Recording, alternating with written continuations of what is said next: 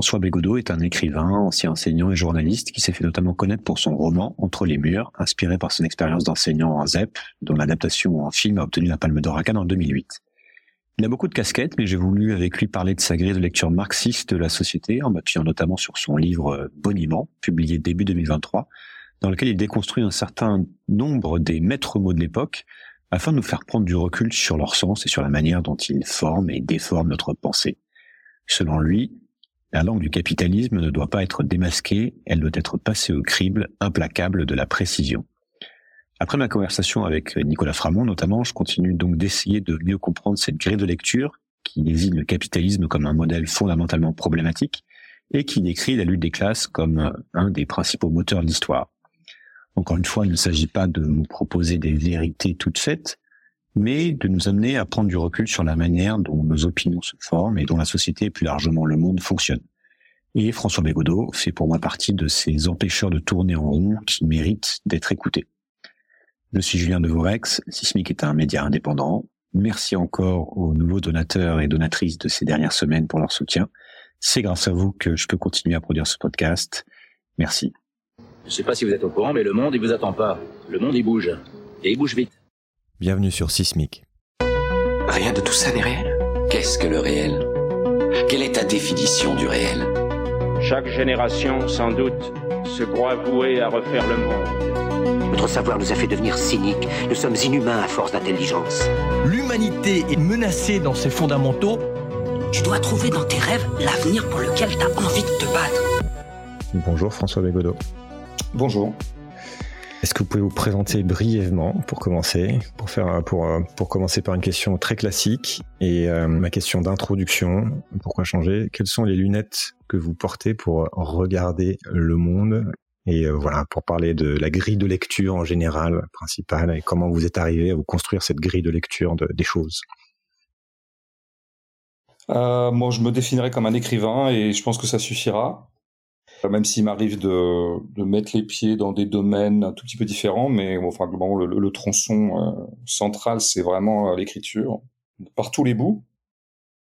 Euh, les lunettes, j'imagine que beaucoup de gens vous ont répondu ça, donc je m'excuse d'avance d'être banal, mais euh, je crois pas avoir des, une grille véritable. Hein, je crois même que quand on, notamment quand on écrit des romans, ce qui est mon cas, euh, il vaut mieux ne pas avoir de grille parce que sinon les romans seront ou, ou, autres productions écrites seront très réduites, seront presque confinées euh, et on manquera sans doute beaucoup de choses si jamais vraiment on part avec une grille. Moi je pense qu'une grille c'est plutôt a posteriori. Quoi. On essaye des choses et puis on se rend compte qu'il y a des choses qui marchent mieux que d'autres. Moi je dirais plutôt les choses plus modestement comme ça au fil de ma vie, mais à la fois aussi parce que j'y étais conditionné euh, éducativement et aussi par euh, par euh, conditionnement sociologique j'ai été, euh, j'ai eu à disposition assez tôt dans ma vie euh, une grille ou une méthode d'analyse ou un regard sur, en tout cas, le corps social, parce que j'espère qu'on parle de ça, hein, le monde, quoi. Hein, parce que dans la vie plus individuelle, évidemment, d'autres choses se joueraient. Mais sur la société, j'ai eu à disposition, oui, les, lunettes, disons, qu'on va appeler marxistes pour aller très vite, quoi. Enfin, disons, avec, avec pas mal de variantes possibles du marxisme, enfin, cette tradition-là c'est-à-dire un truc très simple qui considérait que si jamais vous essayez d'analyser un phénomène social, et un phénomène social, ça peut être n'importe quoi, hein, ça peut être ce qui se joue entre des gens sur un lieu de travail, ça peut être ce qui est en train de se jouer en Ukraine. Je prends vraiment le, le macro et le micro exprès. Vous gagnerez toujours, vous verrez des choses si vous commencez à regarder la chose en termes économiques. C'est où est l'argent? Quels sont les intérêts financiers économiques en particulier? Ça ne va pas épuiser tout. Ça ne va pas, par exemple, dans le cas de l'Ukraine, je ne vais pas argoter sur l'Ukraine, mais je, je, pense que dans l'invasion russe, il y a probablement des calculs de puissance et donc des calculs économiques. Mais il y a aussi euh, sans doute autre chose. Il y a sans doute des conditionnements idéologiques, une sorte de fantasmagorie poutinienne euh, ou russe, euh, en tout cas de certains Russes, qui fait que l'Ukraine appartiendrait historiquement, et, et, comme il semblerait que ce soit des choses consistantes pour Poutine et ses amis, eh bien, euh, ça joue sans doute dans l'ensemble des critères qui ont fait que cette invasion a eu lieu. Mmh. Mais le critère économique me paraît pas négligeable, vous voyez. Donc, je crois qu'effectivement, euh, et je, je, trouve que je le vérifie assez souvent, euh, vous considérez un phénomène, vous essayez un peu le, ce que j'appelle critère économique que je pourrais préciser, hein, parce que c'est pas exactement précisément de l'économie dont je parle, c'est plutôt les rapports sociaux qui sont mmh. immédiatement des rapports économiques. Alors là, ça marche. On voit des choses, ça nous fait voir quelque chose sur le phénomène qu'on est en train d'étudier. Encore une fois, ça ne veut pas dire qu'on voit tout, mais on voit des choses. Et je trouve que c'est euh, les lunettes qui sont les plus performantes. Voilà, c'est comme ça que je le dirais moi euh, à ce stade de ma vie. Est-ce que ça peut être aussi décrit d'une autre manière comme un jeu de rapport de force? Ben, tout à fait, c'est un jeu de rapport de force, sauf que dans le réel social, il est souvent établi, et ça se vérifie aussi, il suffit de regarder, que la force est assez coïncidente et congruente avec la force économique. Eh oui. Hmm. C'est là que vous avez le plus de capital qu'un certain nombre d'autres capitaux s'en suivent, comme par exemple les capitaux symboliques, les capitaux culturels, euh, tels qu'égrenés par Bourdieu. Euh, donc voilà, encore une fois, ça, ça, ça a tendance à. Alors c'est pas forcément simplement une question de de quantité du capital. Évidemment, c'est plus compliqué que ça. C'est pas c'est pas celui qui a le plus de capital qui est le plus fort du monde. Euh, parce que d'autres choses peuvent euh, intervenir qui sont des, des, dérivés de sa puissance économique, quoi, enfin qui sont presque des corollaires, disons, de, strictes données euh, capitalistiques. Mais euh, mais on verra quand même que le, le nerf de tout ça, oui, c'est c'est l'argent, ce qui, ne veut pas dire, il faut, faut, pas tomber inversement dans une sorte de psychologisation débile euh, qui serait qu'on entend un peu dans, je dirais, le, bon sens commun, à savoir c'est l'argent qui mène le monde ou la vénalité qui mène le monde ou la cupidité. Euh, je ne crois pas du tout que Bernard Arnault soit cupide. En tout cas, je ne crois pas que Bernard Arnault maintenant, à l'âge qu'il a et avec la fortune qu'il a, son ressort affectif et son mobile premier pour agir soit la cupidité. Parce que précisément, euh, il n'a que faire de l'argent maintenant.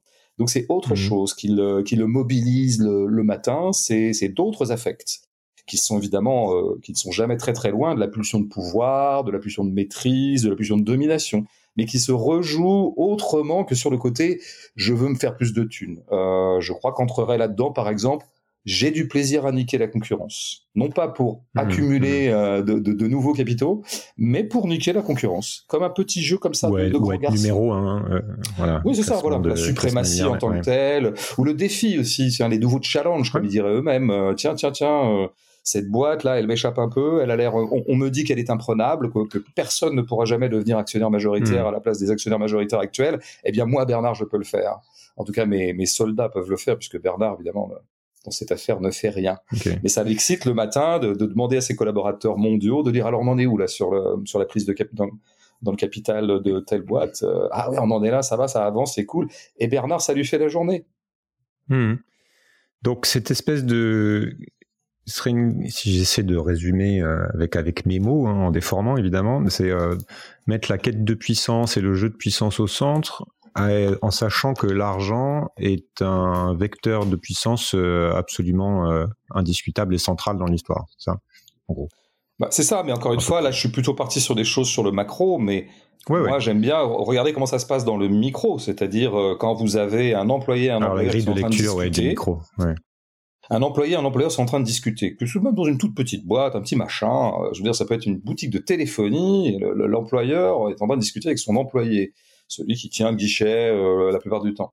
Euh, bon, bah, cette discussion, si on voulait l'analyser, si par exemple j'étais romancier et que je, restitue une discussion entre eux, par exemple, le midi quand ils vont déjeuner ensemble, il est rare qu'un employeur et un employé puissent déjeuner ensemble, mais ça arrive bien sûr, surtout dans les petites structures. Eh bien, cette discussion, si je veux en comprendre absolument tous les tenants, les aboutissants, si je veux en faire une bonne analyse et une bonne restitution, par exemple comme romancier, hein, je dirais bien là, eh bien, évidemment qu'à un moment, le rapport de force économique qui est entre eux doit intervenir. Je ne dis pas qu'il pollue tout, je ne dis pas qu'il corrompt tout, je ne dis pas qu'il frappe de définitive insincérité tous les mots qui sont prononcés, mais c'est quand même là dans l'air. Évidemment que l'un peut virer l'autre. Ben oui, que l'autre est, soumis un petit peu au, au ou au bon vouloir de l'un, euh, en ce qui concerne sa, sa, situation professionnelle du moment. Évidemment que ça va jouer. Évidemment que si jamais à un moment il vient à l'employeur une sorte d'agacement par rapport à un truc que vient de dire l'employé, mmh. je parlais de l'employé, un truc que vient de dire l'employeur à la serveuse, un truc un peu, je sais pas, doucement misogyne ou un peu lourdeau, comme il nous arrive tous de le faire quand on a affaire à une serveuse. plus ou moins à tous de le faire. Eh bien, si jamais l'employé, euh, qu'il soit homme ou femme, se trouve un peu agacé, gêné, un peu euh, euh, trouve que ce, cet employeur se, se, comporte un peu comme un beauf, eh bien, il lui dira pas. Mmh. il retiendra les choses. Et s'il le fait, ça aura des conséquences. Ça aura des conséquences économiques, probablement. Ou pas, d'ailleurs. Peut-être que l'employeur lui pardonnera parce qu'il a peut-être tout à fait besoin de cet employé. Et peut-être que s'il a tout à fait besoin de cet employé, c'est qu'en ce moment, il trouve pas beaucoup de gens sur le marché pour embaucher. Comme on dit que c'est le cas, par exemple, dans, les, dans la brasserie ou dans d'autres domaines d'activité actuellement. Vous voyez, c'est toujours une question de rapport de force en fait social qui va mmh. présider à ce tout petit moment de 8 secondes, de 8 secondes, qui est la réaction ou la non-réaction de X par rapport à ce que Y vient de dire. Bah, on, commence à le voir. Hein. Une de vos spécialités en tout, euh, enfin, en tout cas, ce que vous aimez faire, c'est de déconstruire les choses et notamment de mettre en évidence euh, les failles de pensée ou euh, parfois la vacuité d'un mot, la vacuité d'un concept, une opinion fondée sur sur peu de choses. Et euh, bah, c'est cet exercice-là que vous avez fait dans votre euh, dernier livre, qui s'appelle Boniment, avec un, un, un, gros pipeau en couverture. Et je voudrais qu'on parle euh, pas mal de ça, là, de, de, de, ce détricotage. Et, euh, et d'abord, donc, de vous regarder point par point, parce qu'il y a plusieurs de, c'est, c'est organisé avec des petits chapitres, avec à chaque fois des mots-clés, on va en parler, mais je voudrais commencer par une question un peu large que je trouve particulièrement importante, enfin, en tout cas qui m'intéresse moi pour pour comprendre notre époque et la manière dont elle appréhende qui serait, euh, que je mets en introduction du podcast qui serait qu'est-ce que le réel? Et puisqu'on va passer un peu de temps euh, à parler de boniment, c'est ça pas mal de se placer, de, de, passer du temps à définir ce qu'est la vérité, par opposition entre guillemets au mensonge et parce que c'est toujours une question de point de vue. Donc euh, Qu'est-ce que le réel euh, vous raconte? Comment vous positionnez par rapport à cette idée-là? Euh, Et vous avez déjà parlé de macro et micro. Enfin voilà, je serais bien de commencer par ça. Oui, alors déjà, je pense qu'on gagne euh, par hygiène intellectuelle et aussi par modestie à séparer euh, la question de la vérité, qui est une vieille question philosophique relativement insoluble, et que je laisse aux spéculateurs de la philosophie, la question du réel, qui est quand même une acception, je dirais, un peu plus modeste des choses. Hein. C'est pas la vérité, c'est le réel. Donc déjà, bon, moi j'aime bien dire même le fait, les faits. Euh, c'est pour, ramener les choses à, des, presque à des faits de perception pratiquement. Euh, alors moi je dirais le réel, c'est précisément ce qu'on ne peut pas définir mais le réel doit être un souci qu'on a en permanence dans quand on est en train de parler, quand on est en train de penser. Voilà. Moi, j'appelle le réel cette espèce de critère qu'on se donne, qui est un critère qui, qui, demande à être redéfini en permanence dans la pratique même qu'on en a. Je, euh, je, pense que ça, ça peut être d'ailleurs une définition de l'art, ça, je pense. La, la, la, pour moi, la, vérité, de, enfin, en tout cas, la, vraie. Euh, si vous voulez savoir ce que c'est que le réel, lisez des livres, regardez des tableaux et regardez des films parce que le réel, il n'y a aucune définition du réel dans la peinture, dans dans le dans, dans la littérature et dans euh, le cinéma. En revanche, ça se définit au, fur et à mesure que l'œuvre se déploie devant nous.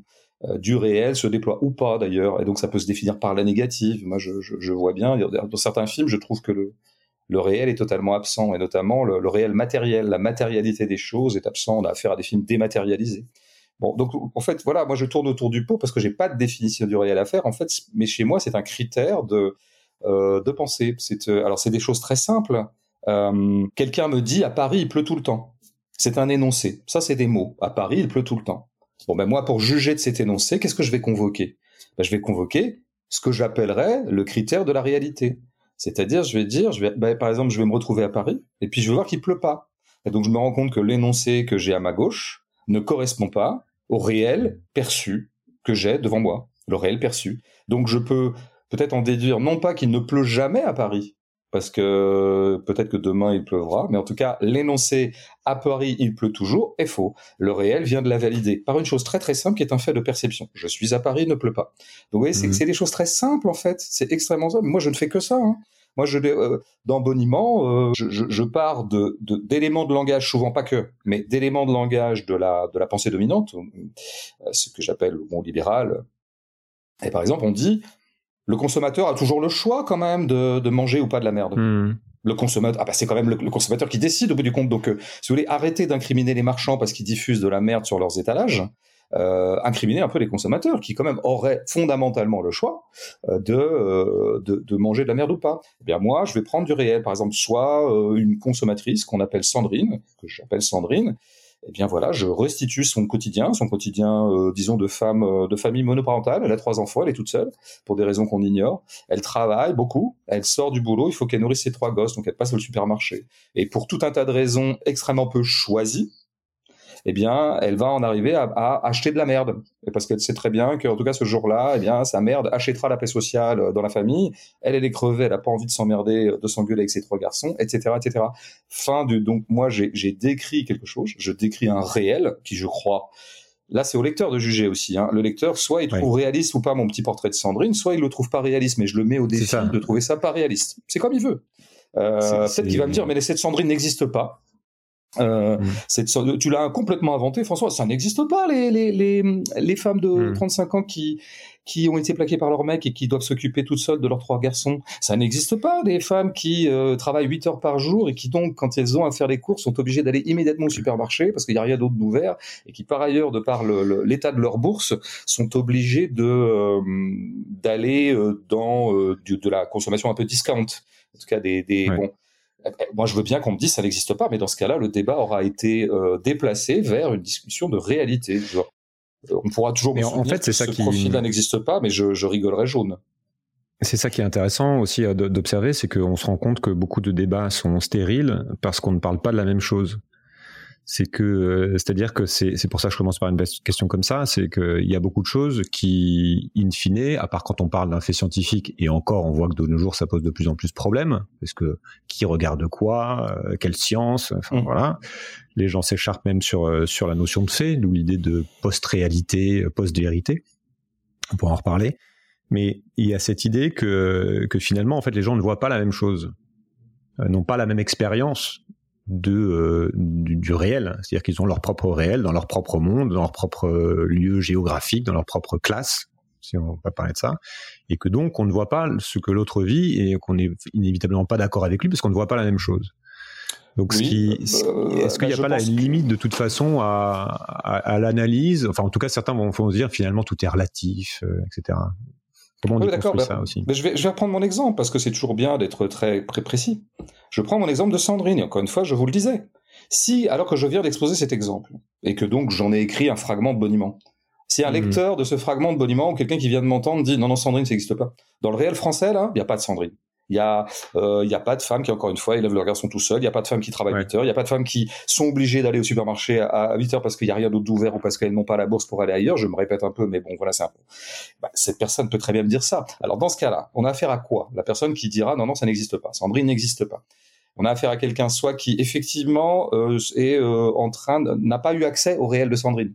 Elle est tout simplement pas au courant. C'est de bonne foi en fait. Cette personne nie que Sandrine existe de bonne foi en disant pas parce qu'elle l'a jamais rencontré. Alors pourquoi, pourquoi ne l'a-t-elle jamais rencontré? C'est balèze, hein. Faut vraiment être balèze. Mais admettons, comme dirait Jean-Marie Bigard, admettons, il faudrait vraiment que ce soit de la grande bourgeoisie, de la bourgeoisie qui euh, vraiment vit très très hmm. loin des classes populaires. Ça arrive, c'est vrai. Enfin, ces gens-là sont pas complètement neuneux. D'ailleurs, moi, je ne vis pas. Euh, ça fait un certain nombre d'années que je ne vis pas immergé dans les classes populaires. Donc, d'où est-ce que je sors euh, l'existence de Sandrine? D'où est-ce que je la sors? Enfin, Ce serait intéressant de se le demander. Donc, bon. Donc, je pense quand même, moi, j'en arriverai plutôt à la, à la thèse 2. Ça peut arriver qu'on méconnaisse des fragments de réel de bonne foi. Ça peut arriver. Dans le cas de Sandrine, qui me paraît quand même un truc qui d'ailleurs a jailli à la gueule de tout le monde très récemment dans l'espace public, très visible, à savoir au moment des Gilets jaunes, où nous mmh. voyons énormément de Gilets jaunes, de, de, de, de gens qui ont animé ce, ce, grand mouvement, qui était précisément ce profil-là, qui étaient des femmes de la classe moyenne, mais déclassées de la classe moyenne par précisément le fait qu'elles étaient seules à éduquer leurs enfants et que donc ça les déclassait, ça par rapport à un, métier égal, je dirais. Et donc on avait euh, ça. Donc franchement, quelqu'un qui vraiment ne voudrait euh, absolument pas voir ça, c'est que, et j'en arrive à ma thèse 2, enfin à l'hypothèse 2 que je trouve souvent la plus euh, viable, c'est qu'il y a la volonté de ne pas voir. Alors pourquoi cette volonté de ne pas voir? Ben, Parce que précisément, peut-être que le libéral, en l'occurrence à qui je parle dans a intérêt à se raconter lui tous les matins, parce qu'il sait bien qu'il vend de la merde. Or, ben, le marchand ne peut pas se lever le matin pour se motiver. Tout ça est très psychosociologique. Hein. Il ne peut pas se lever le matin en se disant je vais vendre de la merde. Donc il doit se raconter une histoire et d'abord à lui-même. Et donc, Il dit, oui, mais tu comprends, ouais, toi tu me dis, Bégodo, toi tu me dis que je vends de la merde, Bégodo ou d'autres gens, mais en fait, euh, bah ouais, la preuve que c'est pas complètement de la merde, c'est que les gens aiment ça quand même, et qu'ils la bouffent euh, en, en, toute connaissance de cause. Voilà ce que va se raconter le libéral. Donc c'est ça qu'il faut étudier. C'est quel intérêt les gens ont à, se mentir et quel intérêt les gens ont à s'aveugler sur un pan de la réalité? Bah, en l'occurrence, l'intérêt, c'est presque une estime de soi-même, l'estime de soi-même dont a besoin tout salarié ou tout travailleur pour aller bosser. Mmh. Et donc ce manager là, qui je sais pas quoi, ou alors le mec qui dirige une usine de nuggets de poulet, puisque c'était l'exemple que je prenais euh, comme, euh, je prends les pizzas aussi, les, les, les pizzas. Euh, surgelées, mmh. plus ou moins foireuses qu'on trouve dans les dans les dans les supermarchés et ailleurs, et ailleurs hélas euh, bon, bah, celui qui est directeur de cette usine-là, il doit quand même se raconter un truc. Il peut pas se raconter tous les matins qu'il envoie des produits toxiques partout dans le pays et voire partout en Europe et, et, même au-delà. C'est là qu'on en arrive à bah, ce qui pourrait être le juge de paix de nos discussions, à savoir bah, qu'est-ce qu'il en est du réel, est-ce que Sandrine existe?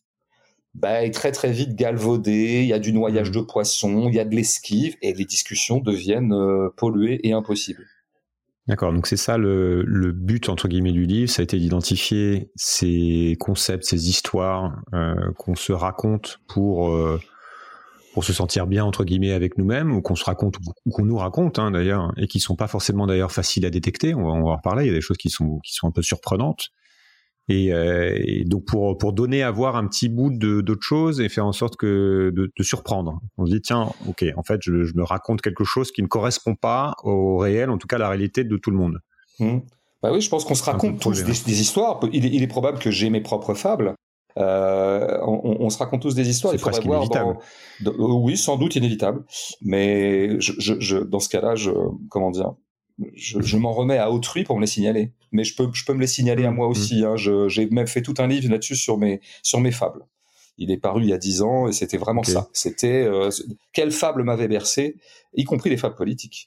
Donc euh, mmh. bon, en général, la, je dirais que j'ai beaucoup de défauts, mais la, la lucidité n'est pas pas exactement la, la, chose qui me manque le plus. Je, je, je manque okay. beaucoup plus de pectoraux que de lucidité. Compris sur moi. Je m'auto-attribue cette faculté. Je, je m'en excuse, mais quand même, je trouve que bon, j'ai un peu fait mes preuves dans le domaine. Euh, je, par, dans ce que vous disiez, là, moi, je tique tout de suite sur le on, le on, le on, le on nous. On se ment, ouais. cette capacité que nous avons à nous mentir. Dans Boniment, je spécifie davantage les choses et je pense qu'on gagne toujours à spécifier les choses. Je, moi, je pense, le, le, sujet de ce livre, c'est plutôt les mensonges des marchands, de ceux que j'appelle les marchands. Okay. Ceux qui, euh, voilà, dont, dont la, comment dire, l'activité principale, jour et nuit, presque jour et nuit maintenant, est de nous refourguer euh, de la marchandise pour en tirer un certain nombre de bénéfices. Ceux-là, effectivement, savent qu'ils font quand même un travail de salaud.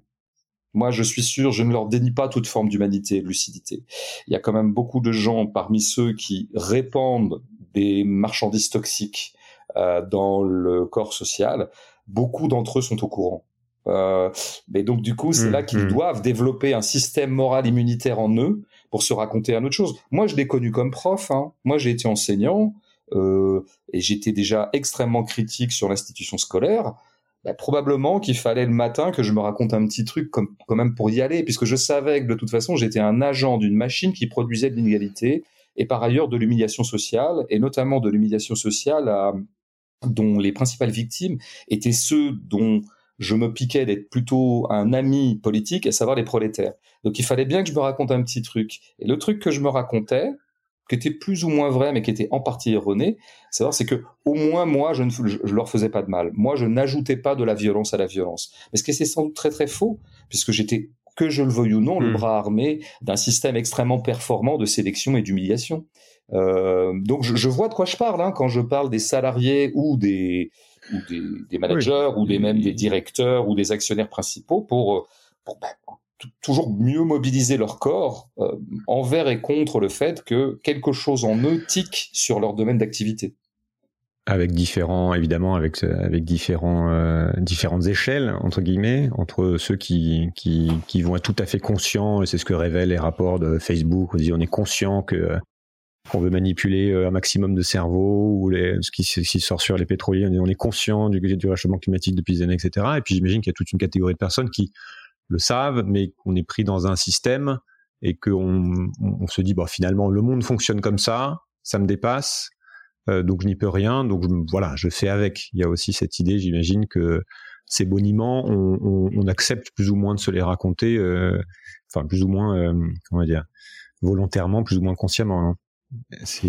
Puisque dans, les boniments qui sont décrits, c'est intéressant. Il y a, on, va y aller, mais il y a des choses qui sont un peu évidentes, c'est-à-dire qu'on sait qu'on se raconte cette histoire et finalement on accepte de se la raconter parce que c'est l'ordre des choses. Et puis il y en a d'autres qui sont qui sont pas conscients, quoi. Oui, moi je pense qu'il y a. De toute façon, ça change pratiquement rien. à partir du moment où on considère que notre euh, l'intersubjectivité, c'est-à-dire euh, les ensembles sociaux dans lesquels nous évoluons, nous sommes des créatures éminemment sociales, euh, extrêmement contraintes par tout un tas de choses qu'on appelle la société ou des éléments de la société. Mm-hmm. Euh, ceci étant posé, la question de la conscience ou de la non-conscience est bien secondaire dans l'affaire politique et dans l'affaire de ce qu'on pourrait faire contre l'état du monde. Parce que euh, se posera toujours, ce que, mécomprennent souvent beaucoup de films ou de livres, euh, je dirais un peu bas du front dans leur analyse politique, puisqu'on nous raconte souvent le scénario majoritaire au cinéma ou, dans, dans, une certaine littérature, c'est précisément un scénario de la prise de conscience. Euh, mhm. Un individu qui est le personnage principal n'est pas conscient de quelque chose, il va prendre conscience de quelque chose, par exemple, du fait qu'il y a des migrants qui meurent en mer, voilà, bon. Et puis du coup, il va en tirer un certain nombre de conclusions euh, sur son activité, ou pas d'ailleurs, mais au moins il aura pris conscience.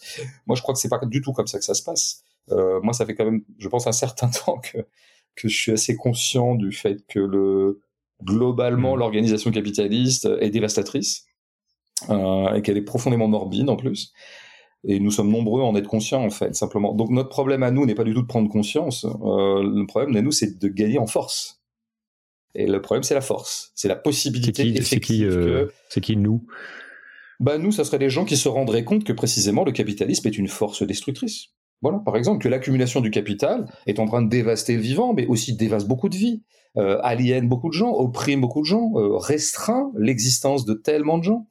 Euh, bon, je pense qu'on est quand même très très nombreux à s'en être rendu compte et, et à l'éprouver dans son propre corps parfois. Mais autre chose est d'arriver à faire en sorte qu'on puisse un peu déplacer euh, la, la, la, machine, quoi, qu'on puisse euh, hmm.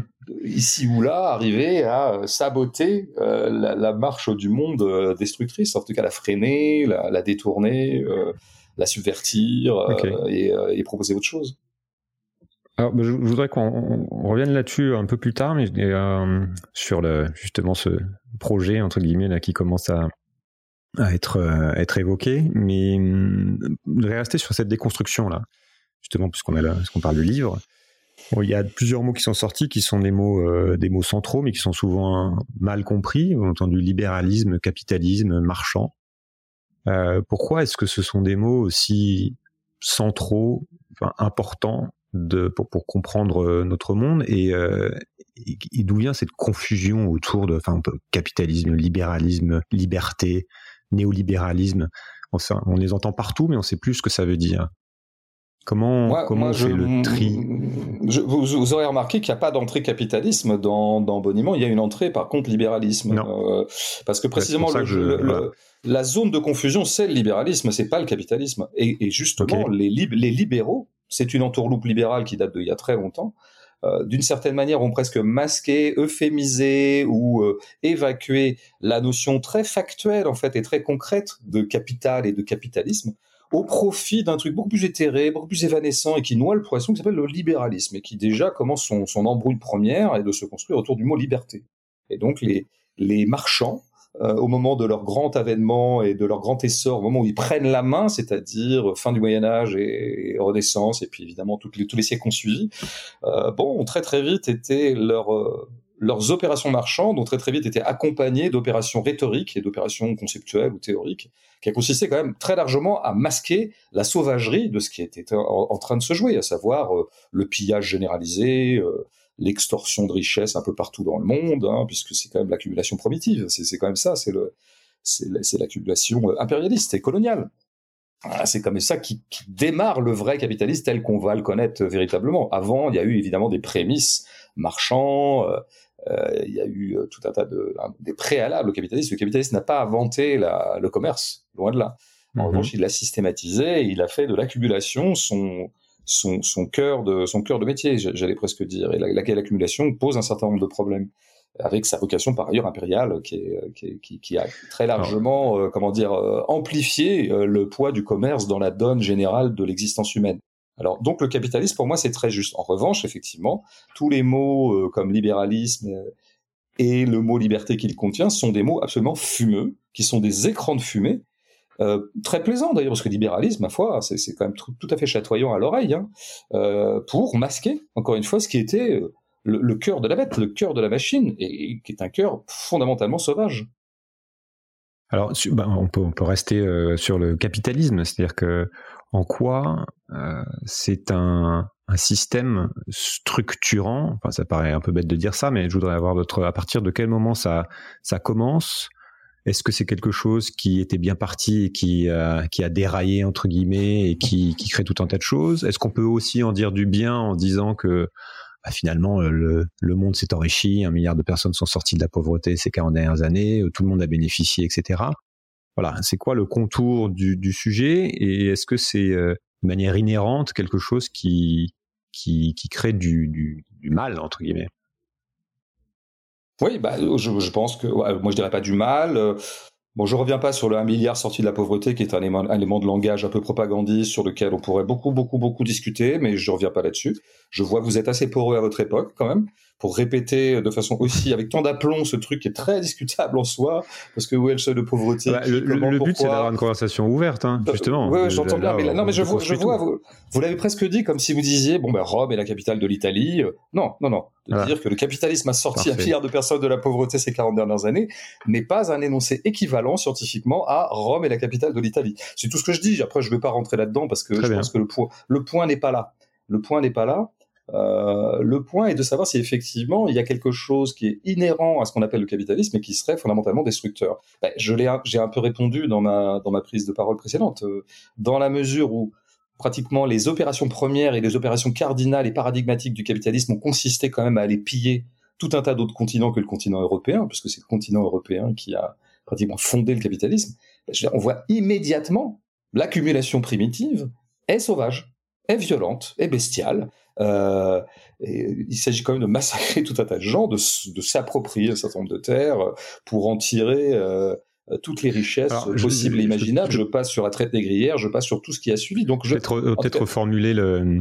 C'était plus qu'est-ce qui fait la différence entre le, le système capitalisme tel qu'il a été organisé et ce qui lui précède, sachant que il y avait déjà des marchands, il y avait des années d'échange. Donc, quel, est ce fait capitalistique qui a défini notamment le, le 19e et le 20e siècle et qui continue de définir la structure du monde? Oui, tout à fait. Ça, c'est une excellente question et je vais vous dire que je n'ai pas de religion là-dessus. Je n'ai pas de religion. D'ailleurs, c'est ce qui fait dire à un penseur marxiste qui s'appelle Alain Badiou que finalement, le, le, le problème, c'est déjà peut-être le néolithique. C'est-à-dire que le problème serait le commerce beaucoup plus que le capitalisme en tant que tel. C'est à partir du moment où, précisément, on commence à stocker. On commence à stocker. Euh, on se sédentarise on devient essentiellement des agriculteurs, et comme on se sédentarise, ben on stocke.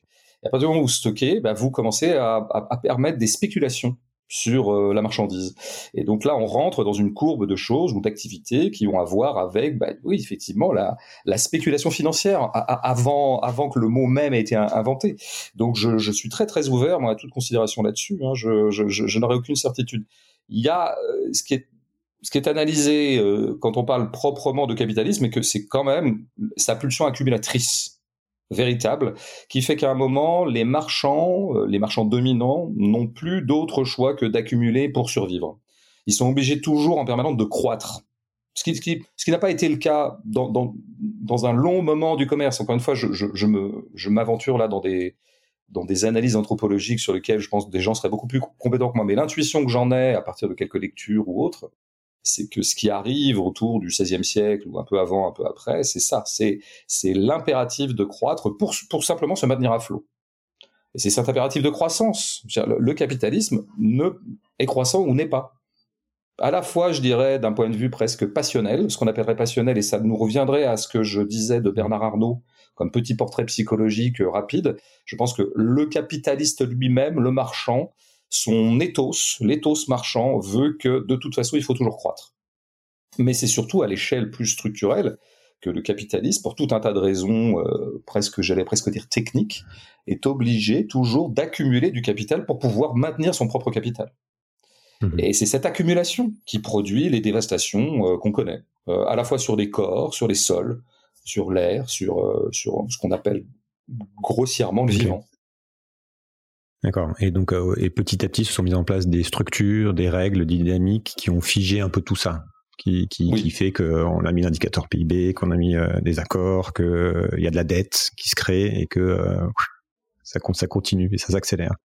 Bah oui. Je voudrais revenir un peu sur le, sur le libéralisme, euh, qui pareil, qui est assez central, que peut-être en évoquant euh, Bo- boniment, euh, puisque je vous avais coupé. C'est vrai que donc, on entend libéralisme, on entend liberté, et liberté est quelque chose d'absolument fondamental, euh, central, enfin serait, en tout cas nous est présenté comme ça, comme une des valeurs phares. Euh, c'est encore plus vrai comme aux États-Unis par exemple, qui érigent ça vraiment comme euh, comme valeur valeur fondamentale de toute leur société. Et on aurait presque l'impression que c'est que c'est là que c'est vrai, c'est-à-dire que c'est le projet, que la liberté d'entreprendre, la liberté individuelle, la liberté de posséder. Voilà, comment comment est-ce que euh, on déconstruit ça et on comment on se en tout cas bah, repartir sur le libéralisme, que le libéralisme n'est pas forcément équivalent à la liberté et que ça peut être euh, c'est de l'ordre du boniment, c'est en tout cas de la manière dont on en parle. Bah, C'est marrant que dans les trois exemples de liberté que vous avez pris, euh, il y a la liberté d'entreprendre et la liberté de posséder. Alors déjà, je veux dire, c'est ça fait pas rêver ces libertés-là. C'est dans les modèles euh, modèles américains. ouais. J'entends bien, mais en Hmm. fait, ce, qui, ce, qui, ce que vous venez de faire factuellement montre bien que le, le- déjà, le mot liberté en lui-même ne veut rien dire, il faut toujours lui adjoindre quelque chose. Un génitif, liberté Mhm. de faire quelque chose. Ou je sais pas si ça s'appelle un génitif d'ailleurs, enfin, complément du nom, ça va être un truc comme ça. Euh, une grammaire trop loin dans ma vie. Euh, je devrais pas me risquer ce genre de lexique. Euh, donc voilà. Donc premièrement, le mot liberté livré à sa, à sa stricte euh, nomination ne dit jamais rien à personne. Il faut toujours lui adjoindre quelque chose. Premièrement.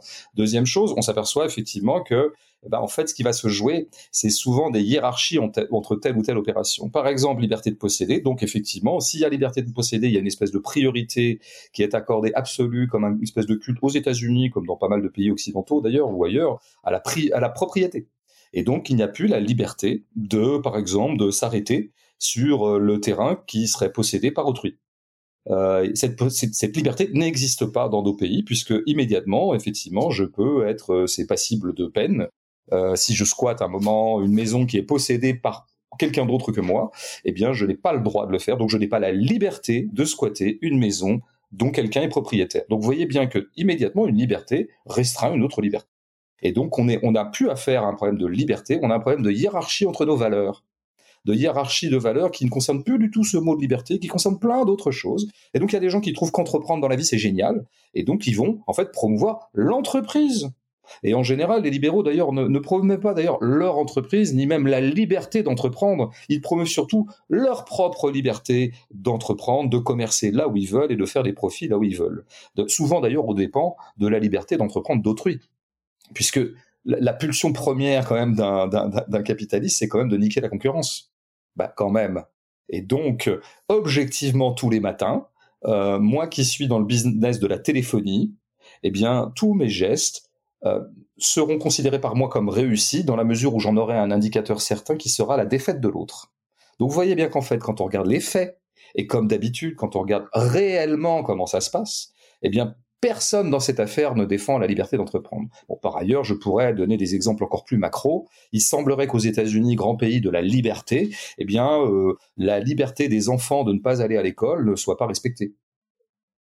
En France, euh, les enfants ne sont pas libres de ne pas aller à l'école s'ils en ont pas envie. Ils peuvent le faire par dérogation, par ceci, cela, mais a priori, l'école est obligatoire. Donc nous ne respectons pas la liberté pour un enfant de ne pas aller à l'école. Mais je pourrais prendre tout un tas d'autres entorses objectives de nos pays soi-disant euh, qui appartiendraient soi-disant au monde libre. Et en fait, il y a tout un tas de libertés qui sont absolument entravées, restreintes. D'ailleurs, parfois pour le meilleur. Moi, il y a- moi, je suis tout à fait d'accord pour qu'on entrave la liberté de tout un tas de gens, Mmh, mmh. et notamment la liberté des marchands de saccager la planète. Euh, donc, euh, mais, mais, mais c'est pas moi qui promeut le, le terme de liberté que moi je n'utilise jamais. Et je me suis rendu Mm. compte d'ailleurs euh, au bout de 20 ans d'écriture euh, frénétique, c'est-à-dire beaucoup de textes accumulés, tout ça, romans, essais, euh, chansons, blabla, que j'utilisais absolument jamais ce mot. Et je, je, je n'avais pas du tout prémédité, mais parce que comme j'aime la justesse, ben en général le mot liberté ne me vient pas, parce qu'il est absolument impropre à nommer quoi que ce soit de ce qui concerne le réel tel que vécu par les êtres humains. Le néolibéralisme, c'est le la liberté libérale poussée encore plus loin ou on est on est sur un on est sur le même registre ou c'est quelque chose qui est de nature différente, qui est un mot qui occupe une place différente dans, dans nos structures ou dans nos imaginaires? Bah, dans Boniment, moi, je fais plutôt une déconstruction, non pas du terme néolibéralisme, mais de son usage, que je trouve un peu trop mécanique, un peu réflexe. Et beaucoup de gens se sont mis à mer néolibéral. Par ailleurs, je montre que euh, enfin je montre, en tout cas je pointe le fait que euh, beaucoup de libéraux l'utilisent très très allègrement, ce qui leur permet évidemment de dédouaner le libéralisme. Si vous commencez à dire mmh, que oui, effectivement, le glissement libéral, néolibéral de nos sociétés a fait quand même beaucoup de mal euh, aux salariés, beaucoup de mal euh, eh bien, vous dédouanez le libéralisme lui-même, c'est-à-dire le capitalisme, de la même façon que bon. Et donc, c'est pour ça que je, je, mets en garde un peu mon lecteur en disant méfie-toi quand même quand tu dis néolibéraliste, de, de, quoi tu es l'idiot utile, hein, de, de quelle opération de d'exonération d'une certaine manière et de disculpation du libéralisme, tu te fais euh, le complice en parlant de néolibéralisme. Bon, il n'en reste pas moins vrai qu'il y a des il y a des travaux tout à fait sérieux qui existent pour accrédité, alors là pour le coup, description à l'appui, c'est pas un usage comme ça un peu, euh, je dirais, mécanique et impensé, euh, qui montre que de fait il y a des effets d'accélération euh, à partir des années 30 notamment, ça c'est plutôt les travaux de Barbara Stiegler qui l'ont établi. Euh, c'est là d'ailleurs que des, des, penseurs libéraux se sont presque eux-mêmes appelés néolibéraux. Des gens comme Hayek ou autres, Friedman fera, fera un petit peu le, passera un peu le relais, enfin prendra le relais plus tard, puis d'autres euh, que eux.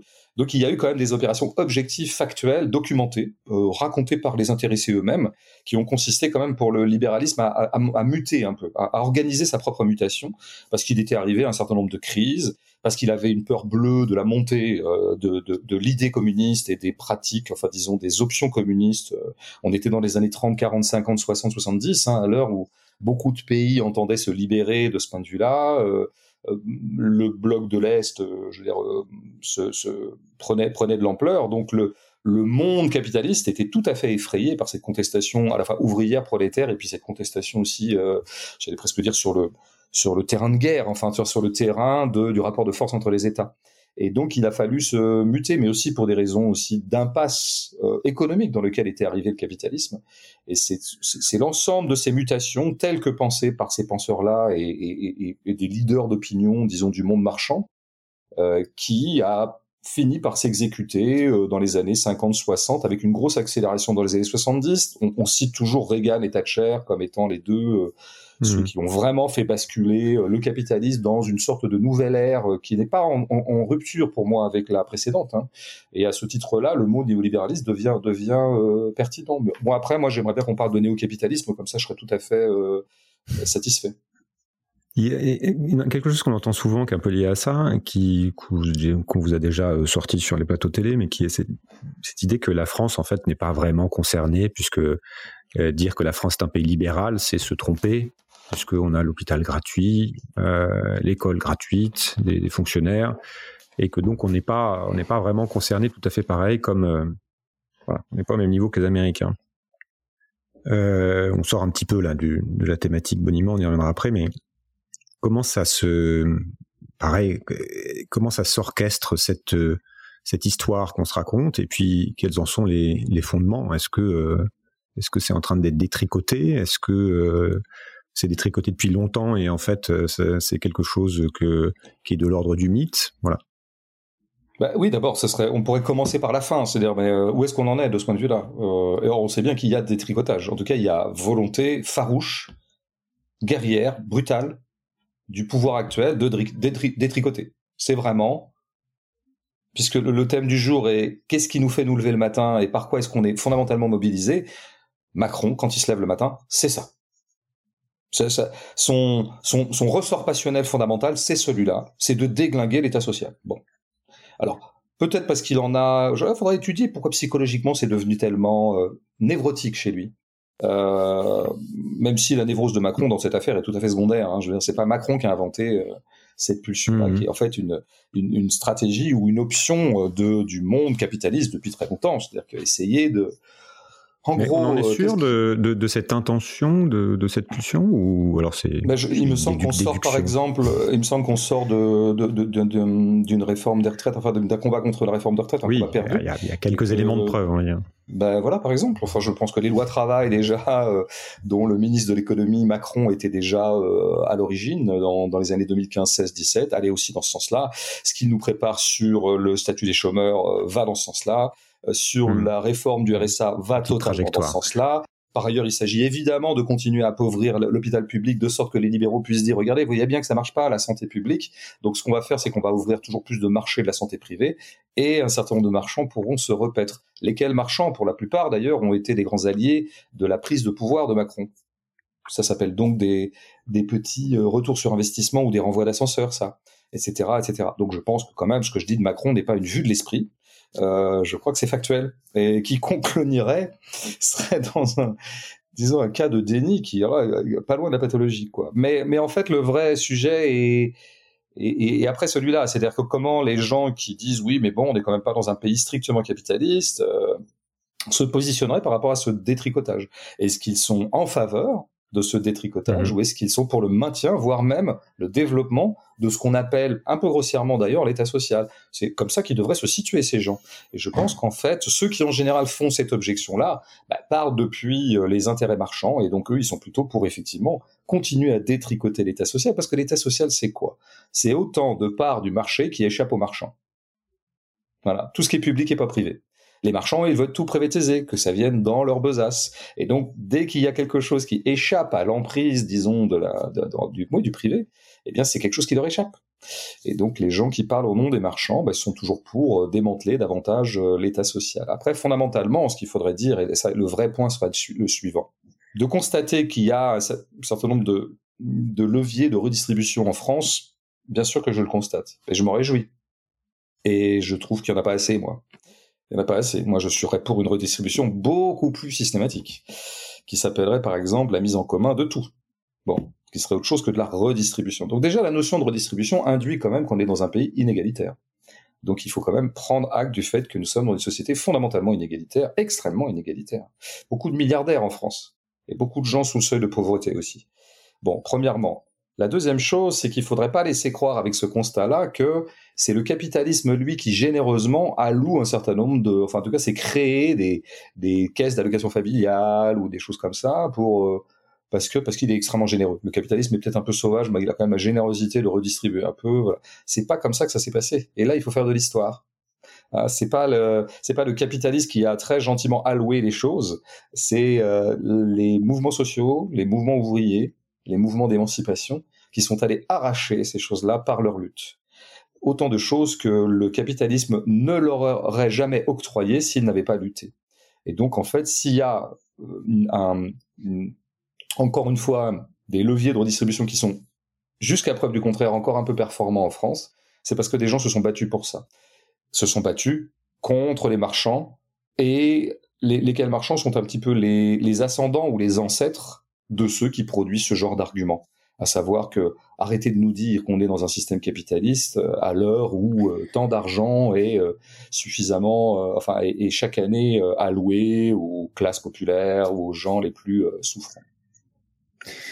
Le paysage médiatique français, on parle de, dans le livre, je crois, il y a France Inter, Je euh, oui. ou Vous voulez faire une minute de silence, euh, en fait, c'est ça. C'est, ce serait le moment un peu, continue. euh, un peu grave et sinistre. Le paysage médiatique français. médiatique français. Il existe, Trois il petits est pas points. mort. Il est Il pas mort, mort. on peut- il, il est bien là. Euh, qu'est-ce que, que- quel rôle joue-t-il dans euh, cette affaire de boniment Moi, je suis un peu euh, en, en deux temps sur ce genre de sujet. Dans un premier temps, j'aime bien quand même rappeler, en bon matérialiste, que et c'est ce qu'on a, c'est ce que j'ai essayé aussi de faire dans, le- dans, dans, le, dans le manuel d'autodéfense intellectuelle qu'on a fait avec Socialterre, qui sort, qui est sorti là ces jours-ci. Parce que Ouais. évidemment, quand vous quand vous commencez à dire manuel d'autodéfense intellectuelle, c'est comme si finalement le combat était d'abord un combat d'idées et que c'était un combat sur les discours. Euh, moi, je crois pas du tout. Euh, Je crois que ça se joue pas là fondamentalement. Ça se joue vraiment dans des choses beaucoup Pas plus dans une société. Et, hum, et donc les médias finalement, c'est ce qu'on pourrait appeler une superstructure. Et c'est pas la structure elle-même. Euh, Donc les médias ne font que euh, je veux dire, produire des éléments de langage qui seraient qui, qui, qui serait, euh, qui accompagnerait des, des faits structurels et des faits matériels qui sont le vrai cœur du problème. Donc, je, je, voilà, je ne veux jamais surestimer la place des médias. Je trouve que, par exemple, dans la gauche critique, la, critique des médias a pris un peu trop d'importance par rapport à, disons, l'analyse de, choses qui, encore fois, me paraît plus, plus fondamentale parce que plus concrète, plus matérielle. Il n'en reste pas moins vrai que, bien sûr, euh, la sphère médiatique est un fait. C'est aussi en fait un élément matériel.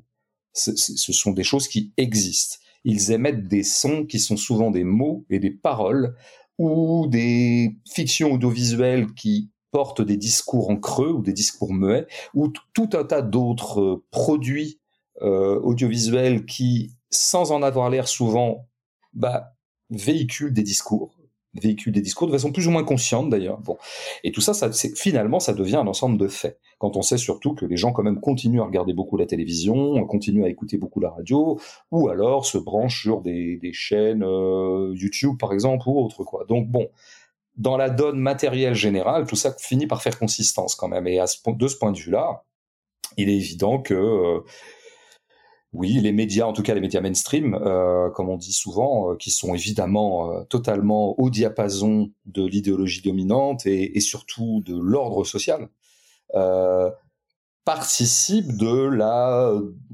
du retard de lucidité que peuvent avoir les gens ou un certain nombre de gens quant à leur propre mmh. situation d'ailleurs, quant à ce qu'ils sont eux-mêmes en train de vivre. Bien sûr que ça participe de la falsification générale et du effectivement de la difficulté qu'on peut avoir à euh, convertir en prise de conscience véritablement politique, en tout cas en énergie politique, je préfère le dire comme ça, une, mauvaise humeur ou en tout cas un malaise qui est certain dans la société. Voilà. Parce que du coup, ben, je ressens un malaise, je ressens une souffrance, je ressens voilà, il y a des degrés comme ça. Je ne suis pas très content de ma vie. Euh, je suis un individu précis. Euh, à partir de quel moment je vais pouvoir convertir ce, ce, ce, cette somme d'affection euh, en énergie politique, eh bien, à partir du moment où on va me, me, proposer un certain nombre de discours qui vont, qui vont justement me permettre d'articuler quelque chose. Euh.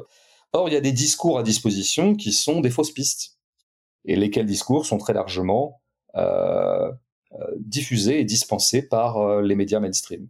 Donc, bah oui, on les connaît, les fausses pistes, tout simplement, qui, qui égarent, je pense, pas mal de gens, ça c'est sûr.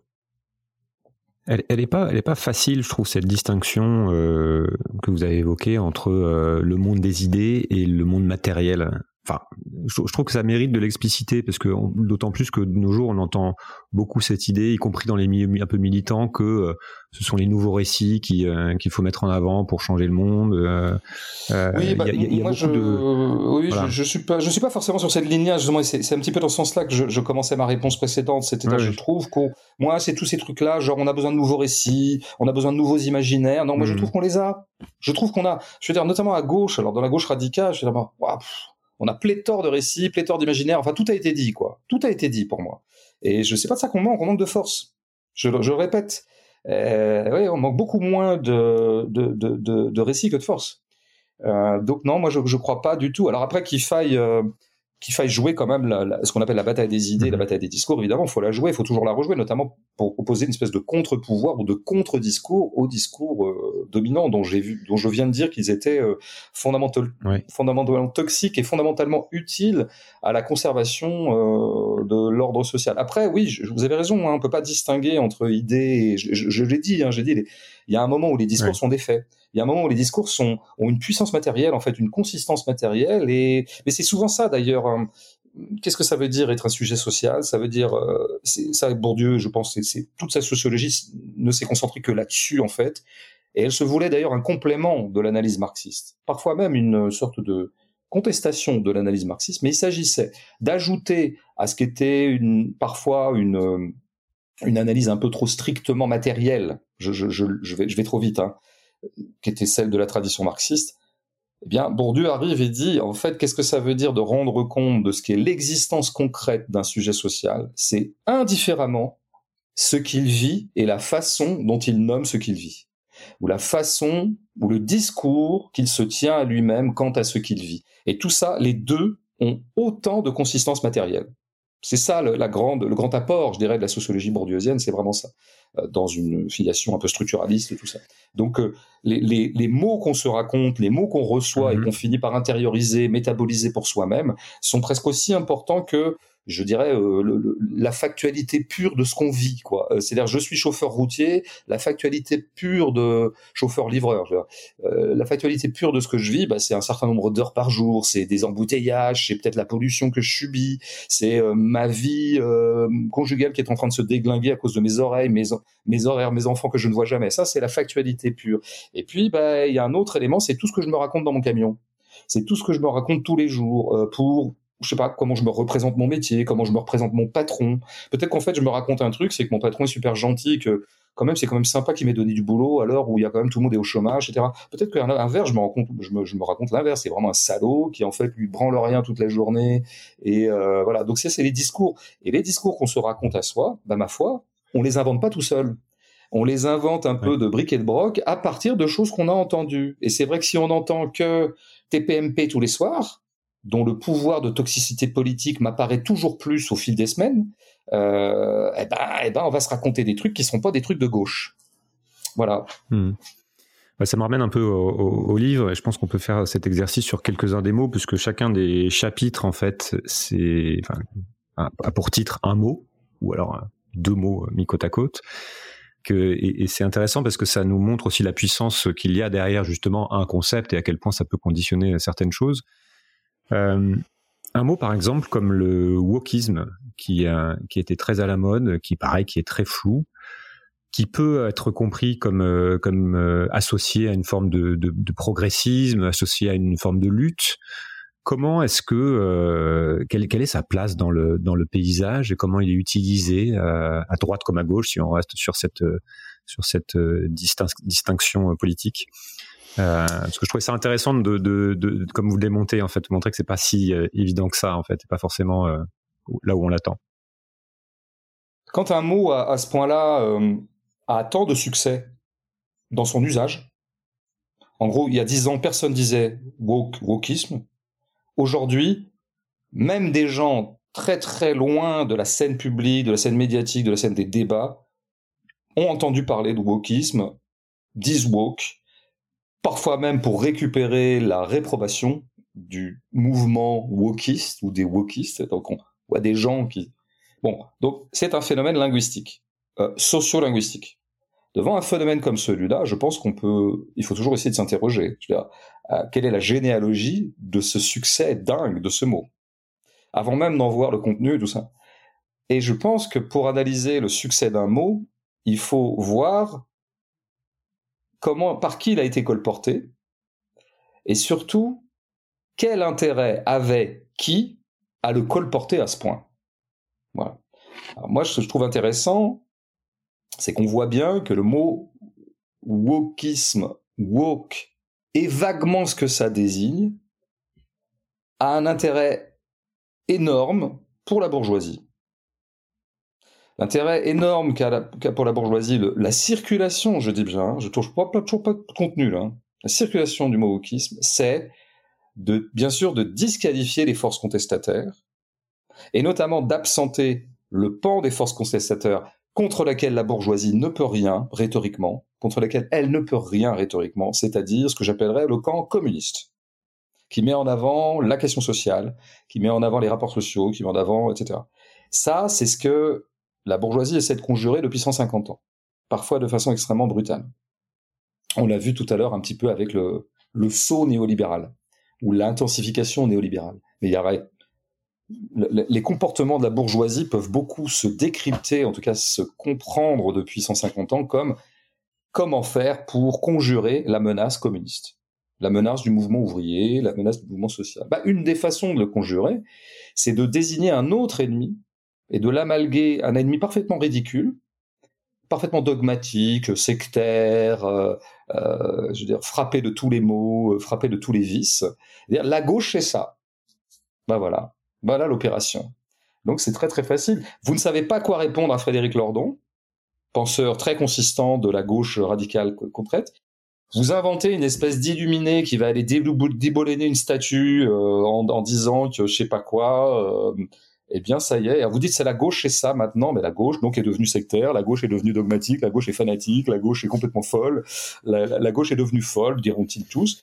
Ce qui a servi à pas mal, non seulement ça sert à la bourgeoisie à disqualifier la gauche, mais en plus ça sert aussi, ça a servi, je le vois bien, hein, depuis euh, quelques années. Il y a eu d'autres motifs à ça, mais pour certains gens, hmm. certaines personnes qui, qui étaient plutôt issues de la gauche, du centre gauche, enfin vaguement comme ça, ben, ça leur a servi à quitter la gauche. Parce qu'ils ont dit, regarde, ils sont, ils sont en train de devenir dingues. Donc les types savaient bien qu'ils étaient en train de devenir de droite parce qu'ils s'embourgeoisaient, parce qu'ils devenaient plus fatigués, parce qu'ils s'aigrissaient. Il y a tout un, tout un tas de, de façons de devenir de droite quand on vieillit. Je commence à le mesurer dans mon, dans mon propre corps. euh, c'est très tentant. Euh, et puis il y a des faits sociaux qui fait qu'on s'est embourgeoisé et que donc on passe du côté des propriétaires. Et donc euh, on est peut-être un peu moins à gauche. Quand même, on est un peu emmerdé parce qu'on on ressent une sorte de, fidélité à la gauche, quoi. on n'a pas envie de la quitter comme ça. Donc qu'est-ce qu'on fait quand on veut quitter une femme, par exemple? Désolé pour cette analogie euh, débile, mais enfin un homme ou une femme, moi je veux dire une femme en tant qu'hétéro. Eh bien, je suis très emmerdé. Je vais la, je vais la quitter. Ça va être très violent, ça va être brutal pour elle. Je l'ai pas prévenu. Finalement, elle va découvrir que je suis un connard. Eh bien, qu'est-ce que je vais faire? Eh je vais lui euh, attribuer euh, tout un tas de défauts d'un seul coup comme ça. Je vais lui trouver tous les défauts du monde, ce qui permettra de m'exonérer de la culpabilité de quitter euh, la femme en question. Cette analogie un petit peu lourde s'arrête là, mais j'espère qu'on m'a compris. Moi, j'ai vu beaucoup de gens qui ont dit sentir que ça, ils étaient passés à droite, avoir mmh. du mal à se l'avouer à eux-mêmes parce que quand même ça la fout mal. Euh, et donc avoir cette servi. Alors, il y a eu un truc qui leur a servi il y a un certain temps et je vais revenir, mais ce qui leur a beaucoup, ce qui les a beaucoup arrangés, c'est le wokisme depuis euh, une dizaine d'années. Le truc d'avant, je le traite frontalement dans dans Boniment. Je lui, alors pas frontalement parce que c'est pas une des entrées, mais j'ai un long mhm. développement dessus. C'est sur le mot bobo, qui a eu exactement à peu près le même genre de de fonction, parce qu'il faut toujours se demander quand un mot circule, quelle est sa fonction Encore une fois, c'est ça. En hmm. fait, ça sert à quoi? Quel fonctionnement ça permet de? Et le mot bobo a permis, bon voilà, je le décris dans Boniment, j'y renvoie pour ceux que ça intéresserait, mais il a, il a permis bien des opérations de, de conciliation aussi de l'ordre social. Voilà, c'est la fin de cette première partie. Il reste une heure d'interview, donc vous pouvez retrouver dans la partie 2. Merci.